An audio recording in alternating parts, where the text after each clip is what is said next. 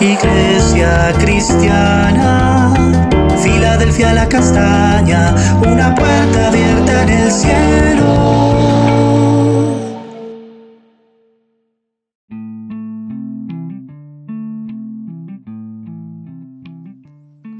Buenos días, sabia Iglesia Filadelfia la castaña, una puerta abierta en el cielo.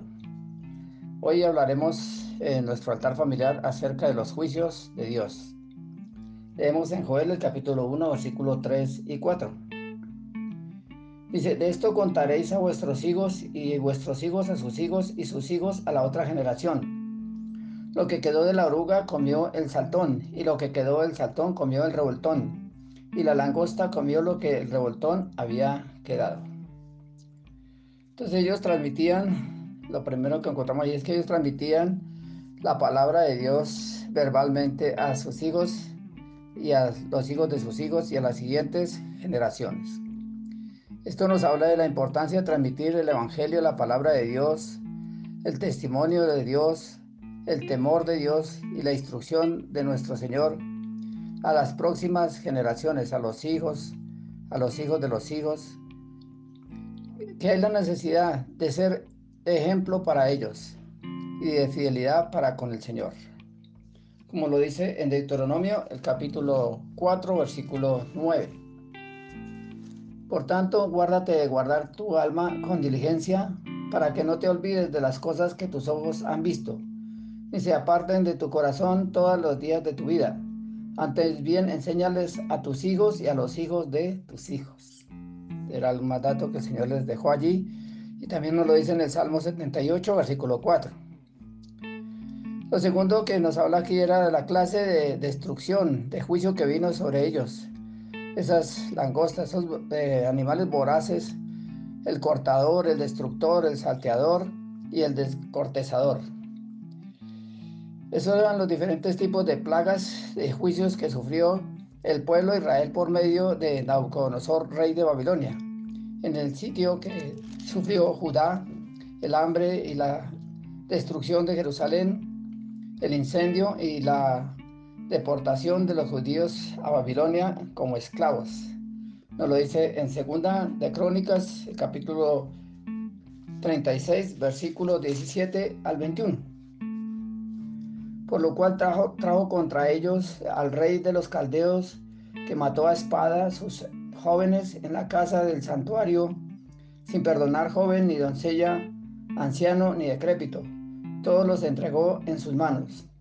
Asimismo todos los utensilios de la casa de Dios, grandes y chicos, los tesoros de la casa de Jehová y los tesoros de la casa del rey y de sus príncipes, y todo lo llevó a Babilonia.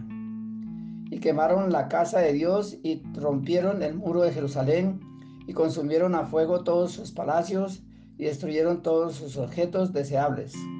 Los que escaparon de la espada fueron llevados cautivos a Babilonia y fueron siervos de él y de sus hijos hasta que vino el reino de los persas, para que se cumpliese la palabra de Jehová por boca de Jeremías, hasta que la tierra hubo gozado de reposo, porque todo el tiempo de su asolamiento reposó hasta los 70 años que fueron cumplidos.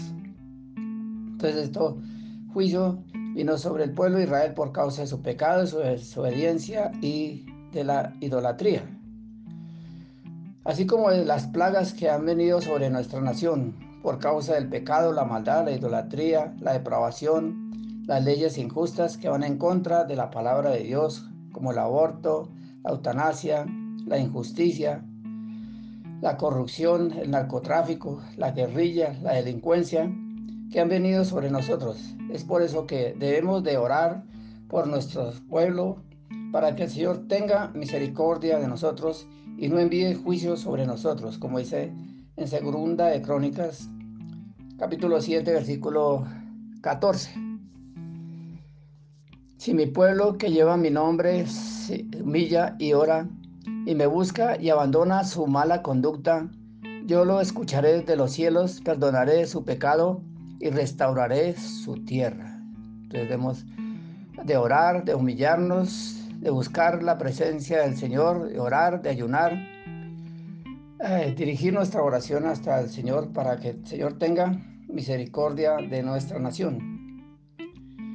Y así también nos habla de los diferentes juicios que vendrán sobre la tierra en el tiempo de la gran tribulación, cuando sean desatados los siete sellos y los siete jinetes del Apocalipsis, que trajeron juicio contra el mundo, de guerra, de muerte, de hambre, de destrucción y de, destrucción de la naturaleza, del mar, eh, las aguas, los animales y la oscuridad como lo narra en Apocalipsis, el capítulo 6 y, capítulo del capítulo 6 al capítulo 9. Oremos. Soberano Dios, hoy nos presentamos delante de tu presencia para pedirte perdón por el pecado de nuestra nación Colombia, por tanta maldad, tanta depravación, tanto pecado, Señor, tanta idolatría. Te pedimos que tú tengas misericordia de nosotros y escuches nuestras oraciones. Te pedimos, Señor, oh Padre Santo, que tú quites tu juicio sobre nosotros. Sabemos que merecemos la ira tuya. Oramos para que este pueblo, tu pueblo, la iglesia, tus hijos, Señor, nos arrepintamos de los malos caminos. Nos volvamos, Señor, a ti, para que tú quites toda plaga que ha venido sobre nosotros. Gracias por esa puerta abierta en el cielo que tú tienes para cada uno de nosotros. Amén.